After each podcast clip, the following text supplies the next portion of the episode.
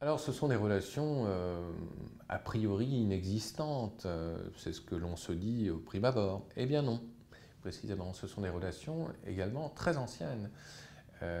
qui remontent au moins au XVIIe siècle. Il y a eu des relations commerciales, évidemment très distantes, hein, mais tout de même, rappelons euh, la fondation euh, de la Compagnie des Indes orientales de Suède dès le XVIIe siècle, qui a permis déjà à l'époque d'inonder toute une partie du marché nord-européen de chinoiserie, c'est-à-dire donc de porcelaine,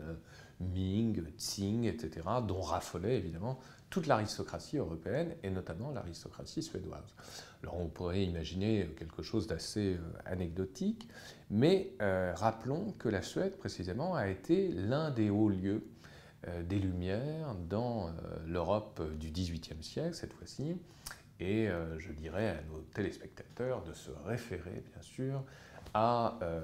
un livre qui est tout à fait étonnant, euh, de perspicacité et, fort bien documenté sur la question. C'est l'Europe chinoise du sinologue Etienne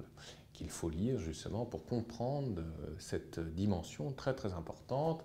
euh, qui a été la sinophilie, donc ce sentiment pro-chinois qui a gagné toute l'élite européenne du début du XVIIIe siècle. Et la Suède, encore une fois, était euh, je dirais, à l'avant-garde de ce mouvement euh, général. Et puis, euh, beaucoup plus tard, il faut rappeler que la Suède s'est distinguée par un certain nombre de grandes figures de l'orientalisme européen et de la sinologie en particulier. Alors, on pense à Johan Gunnar Andersson,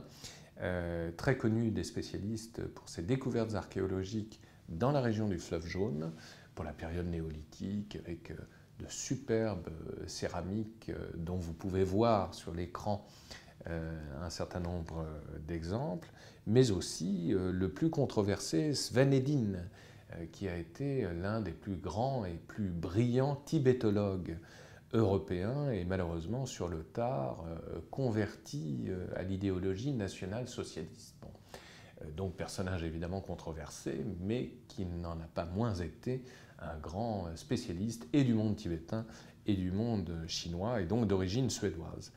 Et pour actualiser mon propos, il faut rappeler que la Suède a été le premier État européen à reconnaître la République populaire de Chine en 1950.